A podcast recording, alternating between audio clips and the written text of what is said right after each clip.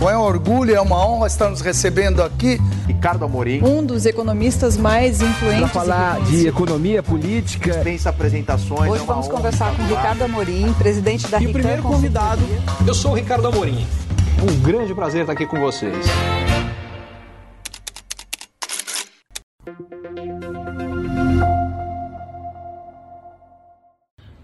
O resumo das eleições é muito simples. Lula ganhou, mas o PT perdeu.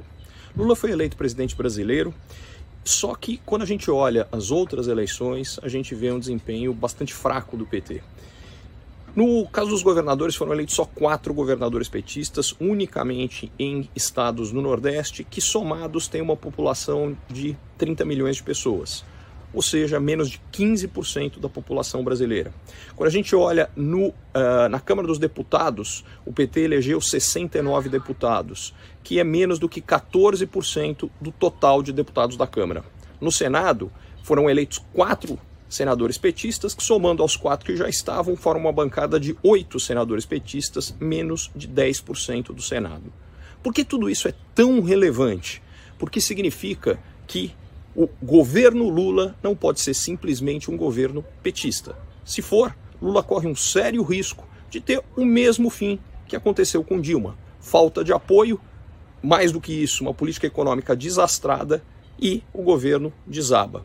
Eu acho que a chance disso acontecer é pequena. A última vez que o Lula se elegeu, ele já não fez isso quando tinha uma base de apoio muito mais sólida, mas agora, mais do que nada, tanto na composição do ministério quanto na definição de política econômica, o que ele tem que fazer é levar em consideração uma base muito mais ampla. Tudo indica que é o que vai acontecer. Em breve a gente vai saber. E é bom lembrar que, mesmo na eleição para presidente, onde o Lula teve mais de 60 milhões de votos, o Brasil tem 156 milhões de eleitores, tem quase 100 milhões de pessoas que não votaram no Lula, o que significa que, de forma alguma, ele tem um cheque em branco para fazer o que lhe der na telha.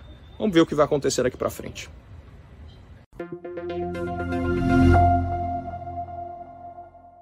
Curtiu esse conteúdo? Assine para receber quando cada um dos próximos for publicado. E se de repente você achar que algum colega, amigo ou alguém da sua família pode gostar também, lembre de compartilhar. Até a próxima!